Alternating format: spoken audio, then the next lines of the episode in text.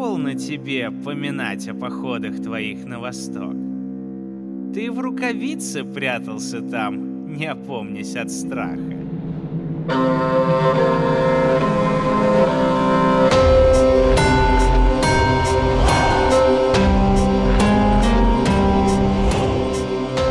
Всем доброго! Приветствую вас в подкасте «Мифы» от студии Терминвокс. Я Дмитрий Лебедев, собиратель легенд и преданий. В этом подкасте мы с вами узнаем, во что верили люди в древности и во что некоторые верят до сих пор. Каждый сезон будет посвящен разным народам и культурам. Сейчас же мы говорим о мифах Холодного Севера, о легендах Скандинавии, о песнях старшей и младшей Эдды. В прошлой главе мы узнали, как Тор утратил свой молот Мьёльнир и снова обрел его в замке великана Трюма. Это один из немногих подвигов громовержца, где он побеждает не только с помощью грубой силы. Все-таки большую часть времени он воюет далеко на востоке, в краю великанов Йотунхейме. Это один из девяти миров скандинавской мифологии, которые мы перечисляли в первых главах этого подкаста. Но есть помимо этих девяти миров Места, где все существует по другим законам и окутано тайной. Такие легендарные пространства, кстати, есть в преданиях разных народов. И с некоторыми мы обязательно познакомимся в новых сезонах подкаста «Мифы». А пока давайте продолжать.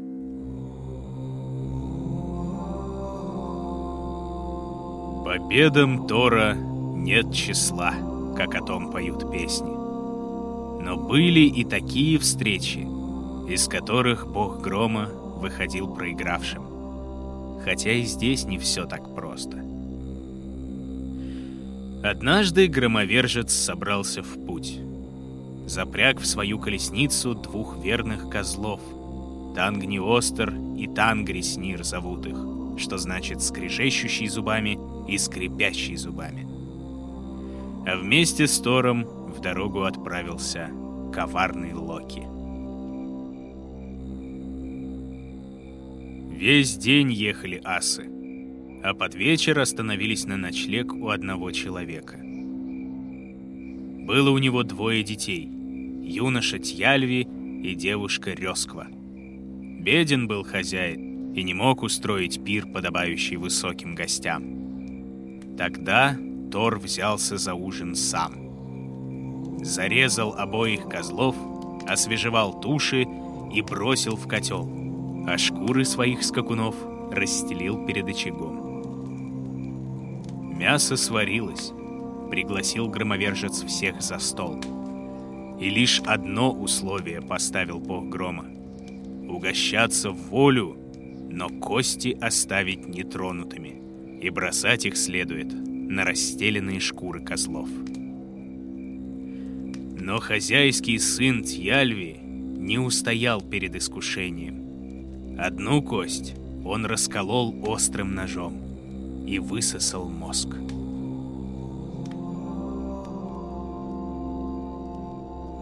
После ужина Тор и Локи вместе с хозяевами легли спать. А на утро громовержец поднял свой молот и осветил шкуры с лежащими на них костями. Как по волшебству встали оба козла, живыми и невредимыми. Но один из них захромал на заднюю ногу. Нахмурился Тор. Сжал рукоять Мьёльнира так, что побелели суставы. «Верно ты, хозяин, или твои домашние не были осторожны с костями моих козлов? Верно, кто-то из вас сломал бедро?» И верно, теперь не смогут мои скакуны тянуть колесницу так же быстро. В ужасе бросился хозяин дома на землю. Стал просить пощады и предлагать все свое скудное добро, лишь бы не гневался могучий ас. Увидев это, смягчился Тор и молвил, что забудет обиду, если хозяйские дети, Тьяльви и Рёсква, поклянутся служить ему. Согласились юноша и девушка. И теперь вчетвером продолжили они путь. В дороге заметил Тор, что не прогадал. Хоть и пришлось ему оставить козлов позади, но новый его спутник Тьяльви был ловок и быстр. Мало кто на земле мог обогнать юношу. Ему громовержец поручил нести мешок с припасами. Вместе с Локи, Тьяльви и Рёсквой Тор добрался до большого леса. Долго шли они среди деревьев, пока наконец не стемнело. Стали путники искать ночлег и набрели на дом. Странное это было жилище. Огромное, просторное, но вход с одной стороны был таким широким, будто одной стены у дома и не было вовсе. Едва устроились они на ночлег, как раздался грохот. Такой сильный, что казалось, будто раскалывается само небо. Затряслась земля, зашаталось их пристанище. В ужасе бросились спутники Тора искать убежище, а сам громовержец схватил Мьёльнир, готовясь к возможной схватке. Забились они в узкую пристройку в самой середине дома и стали выжидать. К утру грохот ослабел. Когда Тор вышел наружу, то увидел. Неподалеку лежит исполинский великан. Спит он и храпит. Это от его храпа тряслось ночное пристанище путников. Не успел громовержец приблизиться к спящему, как тот открыл глаза и уставился на могучего аса. Впервые Тору не хватило духу ударить великана молотом. Вместо того он завязал с незнакомцем разговор. Скрумер называют меня. А мне нужды нет спрашивать, как тебя звать. Знаю я, что ты Асатор. Скажи, не ты ли уволок куда-то мою рукавицу? С этими словами потянулся великан к дому, где ночью прятались путники. И только теперь они увидели, что это вовсе не дом, Понял Тор, что заночевал он в рукавице, а пристройка посередине была ее большим пальцем. Меж тем Скрюмер спросил, не возьмет ли громовержец его в попутчики. Тор согласился. И уже в пятером отправились они в дорогу. Под вечер Исполин предложил устроить привал. Дал попутчикам свою котомку, чтоб те приготовили ужин, а сам лег под большим дубом и тут же уснул. Тогда Тор стал развязывать котомку, но не смог справиться ни с одним узлом. Даже ремня не ослабил. В ярость пришел громовержец. Схватил обеими руками молот Мьёльнир, подскочил к великану и изо всех сил ударил его по голове. Приоткрыл сонные глаза Скрюмер. Что это?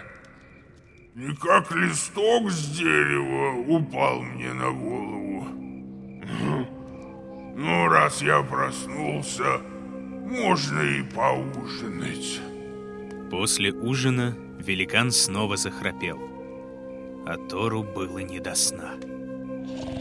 Дождался он, пока Скрюмер снова уснет, и снова ударил Исполина в самое темя тот сквозь сон лишь промолвил, мол, кажется, желудь упал. Опять дождался громовержец, пока Скрюмер захрапит, и на сей раз ударил великана в висок. По самую рукоять вошел Мьёльнир в голову Скрюмеру. Но тот провел рукой по голове, будто дубовый сучок смахнул. Меж тем наступило утро. Великан рассказал спутникам. Лежит их дорога к городу, что зовется Утгард. Там, молвил Скрюмер, следует вести себя осторожно и умерять пыл. Ведь если Скрюмер велик ростом, то обитатели Утгарда бывают еще выше. и они точно не потерпят насмешек. На том месте их пути разошлись. Путь к Утгарду лежал на восток, а Скрюмер отправился к северным горам. И напоследок посоветовал, лучше бы путникам поворачивать обратно. Долго шел Тор вместе с Локи, Тьяльви и Рёсквой. И, наконец, к полудню добрались они до гигантского города посреди поля. Крепко заперты были решетчатые ворота, и замок не поддавался даже сильным рукам Тора. Но путники протиснулись между прутьями и направились к большим палатам. Внутри шел шумный пир. По обеим сторонам палат на скамьях сидели великаны столь огромные, что даже Тор едва ли встречал созданий такого роста в своих поездках в Йотунхейм. А во главе стола восседал владыка замка Утгарда Локи. Смерил гостей взглядом конунг Исполинов и признал Тора, а затем продолжил с ухмылкой. «Ну, в каком искусстве беретесь вы себя показать?» Не бывать среди нас тому, кто не сумеет отличиться в каком-нибудь искусстве или хитрости. Тут из-за спин спутников вышел вперед Локи. Есть у меня искусство, которое я берусь показать. Никто здесь не съест своей доли скорее меня. И впрямь искусство это. Если только выйдет, по-твоему. Надо испробовать это искусство. Логи, подойди сюда. Тут, кажется, надо вмешаться и немного прояснить, а то путаница намечается. Три разных персонажа. Бог коварства Локи, хозяин замка Утгарда Локи и один из пирующих по имени Логи. Все они никак между собой не связаны. Утгарда Локи дословно можно перевести просто как Локи из Утгарда. А слово «логи» означает огонь. Кстати, эта путаница довольно давно привела к тому, что покровитель обмана иногда считается еще и богом огня. Но это не так. Логи вышел вперед по приказу конунга. Ему предстояло мериться силой с богом лжи. Тут же принесли корыто, до краев наполненное мясом. Локи сел с одного конца, а Логи с другого — стали есть, стараясь опередить другого, и встретились на середине корыта. Да вот только коварный ас обглодал дочисто все кости, а его соперник съел не только мясо, но и кости и свою половину корыта в придачу. Проиграл Локи и под хохот пирующих отошел в сторону.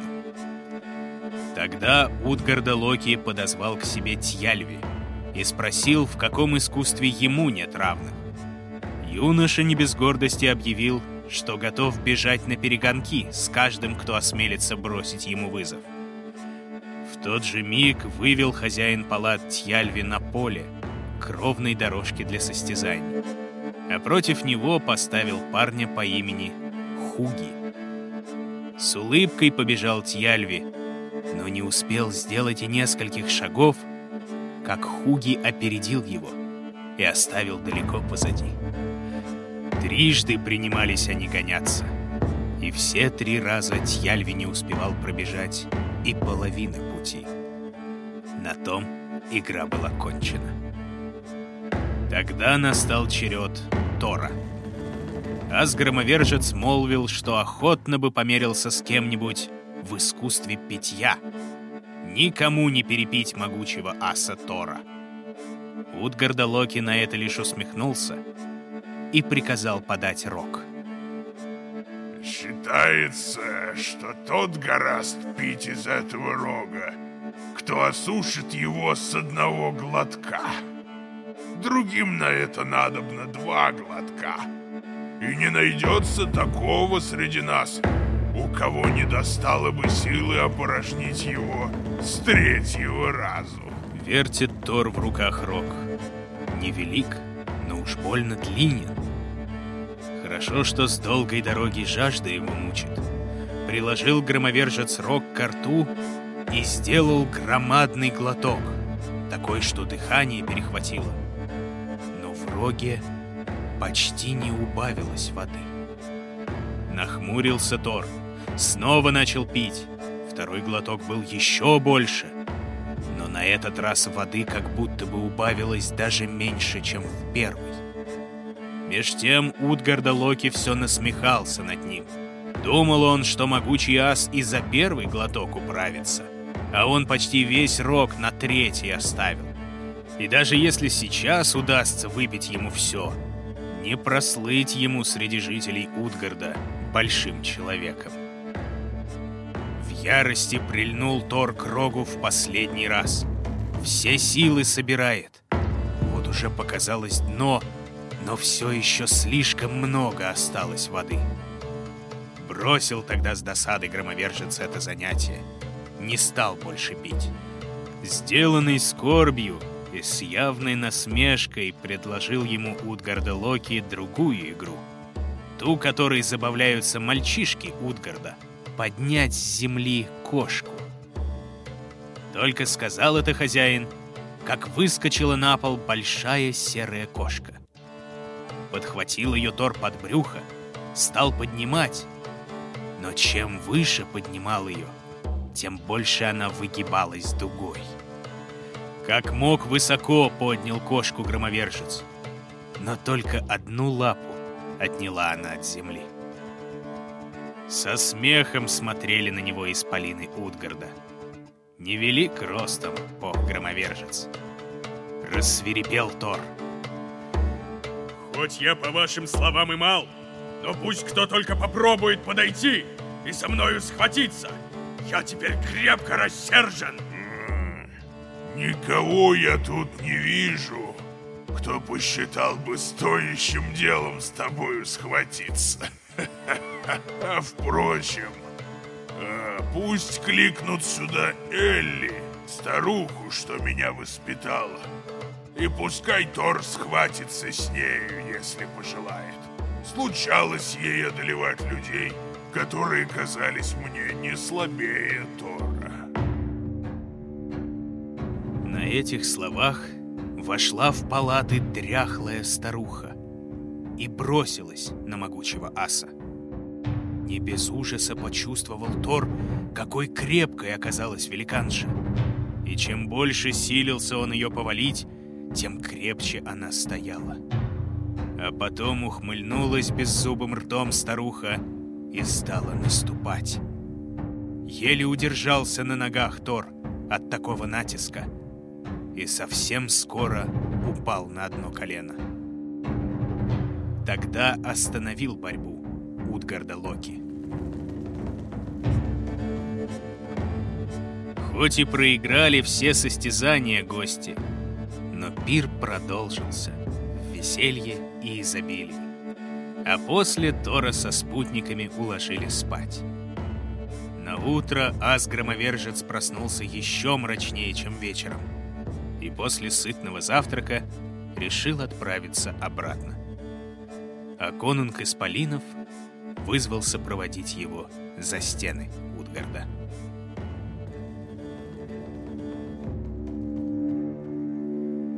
Лишь когда высокие башни города скрылись за холмом, Утгарда Локи остановил Тора и открыл ему правду. Последние дни и Тор, и Локи, и Тьяльви с Рёсквой были околдованы, и чары обманывали их глаза. Под личиной великана Скрюмера, чье имя означает «хвостун», встретился им на пути сам Утгарда Локи. Котомка его была стянута путами из волшебного железа, что не имели начала и конца. Потому громовержец не смог развязать их. Каждый раз, когда Тор бил великана молотом по голове, тот успевал подставить скалу. На ней теперь видны следы от страшных ударов. И даже самый слабый из них стоил бы исполину жизни. Во время состязаний то же самое колдовство не позволяло гостям Утгарда видеть истинной сути вещей. Локи соревновался с самим огнем, ведь логи означает огонь. И не мудрено, что пламя пожрало мясо с костями и корытом вместе. Тьяльви пытался обогнать Хуги, что значит мысль, самое быстрое, что есть на свете. Тор пил вовсе не из рога, а из мирового океана. И даже сам Утгарда Локи не рассчитывал, сколько сможет выпить громовержец. Так сильно обмелело море, что люди станут называть это отливом. Страх объял всех сидевших за столами, когда Тор поднимал кошку, ведь в его руках тогда был мировой змей, обернувшийся вокруг земли.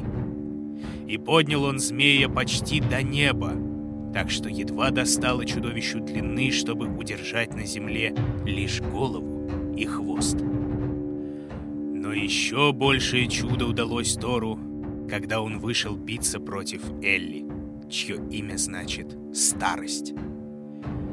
Не было еще на свете того, кого бы не поборола неминуемая старость. И только Аса Тор устоял, упав лишь на одно колено. Теперь же мы распрощаемся. И для обеих сторон будет лучше, чтобы вы больше ко мне не приходили. Я и в другой раз сумею оборонить мой город такими же или какими другими хитростями. И уж никакой силой вам до меня не добраться. Выхватил Тор свой молот, занес его над головой, но только хотел обрушить Мьёльнир на коварного колдуна. Как исчез Утгарда Локи. Бросился тогда громовержец обратно к городу, но на его месте простиралось лишь широкое, красивое поле. Бессильная ярость охватила Тора, но вскоре стих гнев могучего аса. И, ухмыльнувшись, отправился он вместе со своими спутниками в Освояси. Воспевают в сказаниях великие подвиги Тора. Поют о мудрости Одина и коварстве Локи, о мужестве асов Иванов, искусстве карликов и злобе йотунов. А еще поют о деяниях земных людей. Но о них мы расскажем в следующей главе подкаста «Мифы». Утгард — одна из самых неизученных локаций в скандинавской мифологии. Название это переводится как «внешний огороженный мир», по аналогии со Срединным Мидгардом. И хотя Снури Стурлусон называет его городом или огромной крепостью, особенно учитывая, что стоит он посреди поля, Утгард вполне может быть полноценным миром и существует он по законам, отличающимся от тех, что установили братья-творцы Один, Вилли и Ве, создавая девять миров. Это самая окраина мира, земля потусторонних, почти что демонических сил.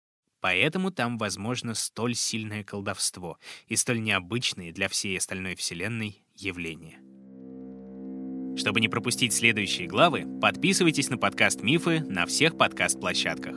А весь первый сезон уже доступен в ВК-музыке. Следить за новостями проекта и первыми послушать свежие главы можно в мобильном приложении и в официальном сообществе подкаста «Мифы» ВКонтакте.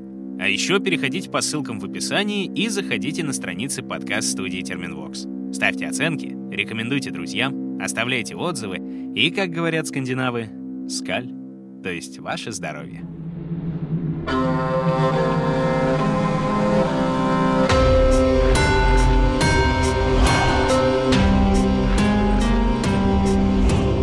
Автор и ведущий Дмитрий Лебедев. Звукорежиссер Ольга Лапина. Дизайнер Елизавета Семенова. Музыка Полины Бирюковой. Научный консультант, кандидат филологических наук Дарья Глебова. Продюсер Кристина Крыжановская. В подкасте использованы цитаты из старшей Эдды в переводе Андрея Ивановича Корсуна и отрывки из младшей Эдды в переводе Ольги Александровны Смирницкой.